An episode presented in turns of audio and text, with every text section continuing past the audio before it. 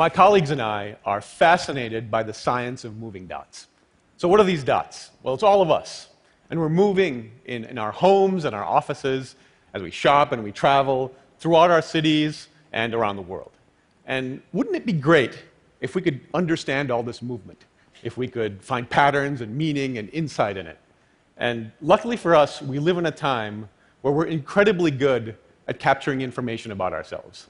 So, whether it's through sensors or videos or apps, we can track our movement with incredibly fine detail. So, and it turns out one of the places where we have the best data about movement is sports. So, whether it's basketball or baseball or football or the other football, we're instrumenting our stadiums and our players to track their movements every fraction of a second. So, what we're doing is turning our athletes into, uh, you probably guessed it, moving dots. So, we've got mountains of moving dots. And like most raw data, it's hard to deal with and not that interesting. But there are things that, for example, basketball coaches want to know. And the problem is they can't know them because they would have to watch every second of every game, remember it, and process it. And a person can't do that. But a machine can. The problem is a machine can't see the game with the eye of a coach. At least they couldn't until now. So, what have we taught a machine to see? So, we started simply. We taught it things like passes and shots and rebounds, things that most casual fans would know. And then we moved on to things slightly more complicated, uh, events like post ups and pick and rolls and isolations. And if you don't know them, that's okay. Most casual players probably do. Now, we've gotten to a point where today the machine understands complex events like down screens and wide pins, basically things only professionals know. So we have taught a machine to see with the eyes of a coach. So, how have we been able to do this? If I asked a coach to describe something like a pick and roll, they would give me a description, and if I encoded that as an algorithm, it would be terrible. The pick and roll happens to be this dance in basketball uh, between four players, two on offense and two on defense. And here's kind of how it goes. So there's the guy on offense without the ball, and he goes next to the guy guarding the guy with the ball, and he kind of stays there, and they both move, and stuff happens, and ta da, it's a pick and roll. So that is also an example of a terrible algorithm. So if the player who's the interferer, he's called the screener, you know, goes close by, but he doesn't stop, it's probably not a pick and roll. Or if he does stop, but he doesn't stop close enough, it's probably not a pick and roll. Or if he does go close by and he does stop, but they do it under the basket, it's probably not a pick and roll. Or I could be wrong, they could all be pick and rolls. It really depends on the exact timing, the distances, the locations, and that's what makes it hard. So, luckily, with machine learning, we can go beyond our own ability to describe the things we know. So, how does this work? Well, it's by example. So, we go to the machine and say, Good morning, machine. Here are some pick and rolls, and here are some things that are not pick and rolls. Please find a way to tell the difference. And the key to all of this is to find features that enable it to separate. So if I was going to teach it the difference between an apple and an orange, I might say, why don't you use color or shape? And the problem that we're solving is what are those things? What are the key features that let a computer navigate the world of moving dots? So figuring out all these relationships, both relative and absolute, of, of location, distance, timing, velocities, that's really the key to the, the science of moving dots, or uh, as we like to call it, spatiotemporal pattern recognition in academic vernacular.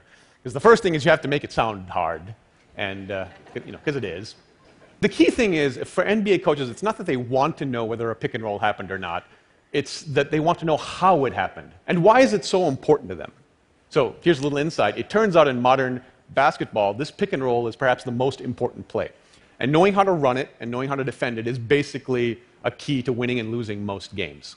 So it turns out this dance has a great many variations, and identifying the variations are really the things that matters, and that's why we need this to be really, really good. So here's an example. There are two offensive players, two defensive players getting ready to do the pick and roll dance. So the guy with the ball can either take or he can reject. His teammate can either roll or pop. The guy guarding the ball can either go over or under. His teammate can either show or play up to touch or play soft, and together they can either switch or blitz. And I didn't know most of these things when I started.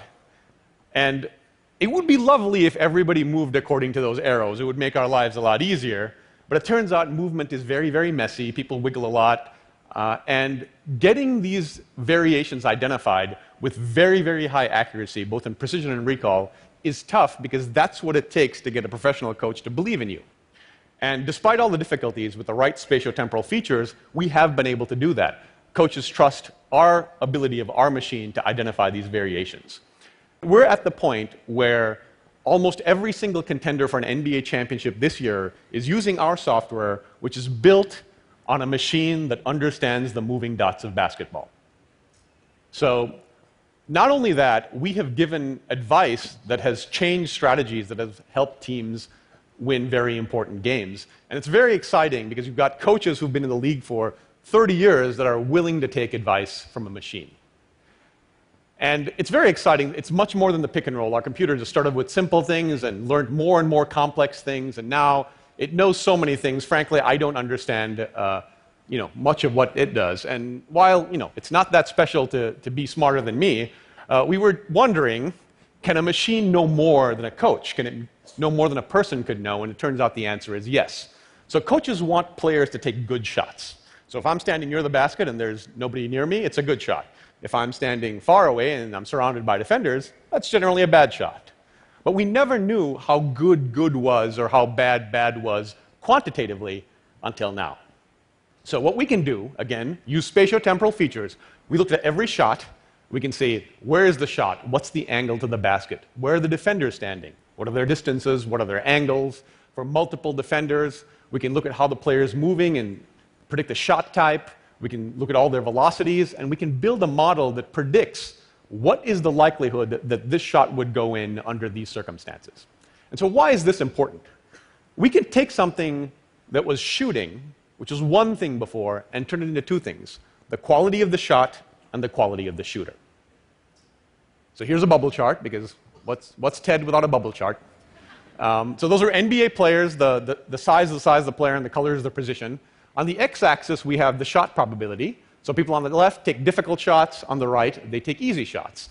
Uh, on the right is their shooting ability. People who are good at the top, bad at the bottom. So, for example, if there was a player who generally made 47% of their shots, that's all you knew before. But today, I can tell you that player takes shots that an average NBA player would make 49% of the time, and they are 2% worse. And the reason that's important is that there are lots and lots of 47s out there. And so it's really important to know if the 47 that you're considering giving $100 million to is a good shooter who takes bad shots or a bad shooter who takes good shots. Machine understanding doesn't just change how we look at players, it changes how we look at the game. So there was this very exciting game a couple of years ago in the NBA Finals. Miami was down by three. They were 20 seconds left. They were about to lose the championship. A gentleman named LeBron James came up and he took a three to tie. He missed. His teammate Chris Bosh got a rebound, passed it to another teammate named Ray Allen. He sank a three. It went into overtime. They won the game. They won the championship. It was one of the most exciting games in basketball. And our ability to know the shot probability for every player at every second and the likelihood of them getting a rebound at every second can illuminate this moment in a way that we never could before. Now, unfortunately, I can't show you that video. But for you, we recreated that moment at our weekly basketball game about three weeks ago. and, uh, and, you know, we recreated the tracking that led to the insights. So here's us. This is Chinatown uh, in Los Angeles, park we play every week at.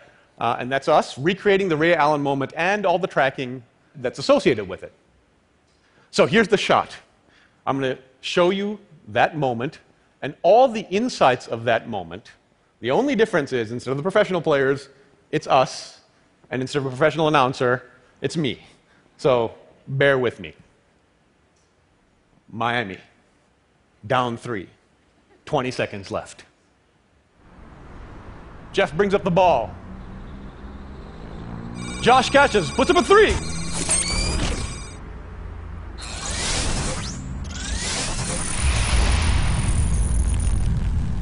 Won't go. Rebound Noel. Back to Daria. Her three pointer. Bang! Tie game with five seconds left. The crowd goes wild. That's roughly how it happened. Roughly. I'm not going to. That, that moment had about a 9% chance of happening in the NBA. And we know that and a great many other things. Um, I'm not going to tell you how many times it took us to, to make that happen. okay, I will. It was four. It was four. Way to go, Daria. Um, but the important thing about that video and the insights we have for every second of every NBA game is it's not, it's not that. It's the fact that you don't have to be a professional team to track movement. You do not have to be a professional player to get insights about movement. In fact, it doesn't even have to be about sports because we're moving everywhere. We're moving in our homes, in our offices, as we shop and we travel throughout our cities and around our world. What will we know? What will we learn? Perhaps instead of identifying pick and rolls, a machine can identify the moment and let me know when my daughter takes her first steps, which could literally be happening any second now. Perhaps we can learn to better use our buildings, better plan our cities. I believe that with the development of the science of moving dots, we will move better, we will move smarter, we will move forward. Thank you very much.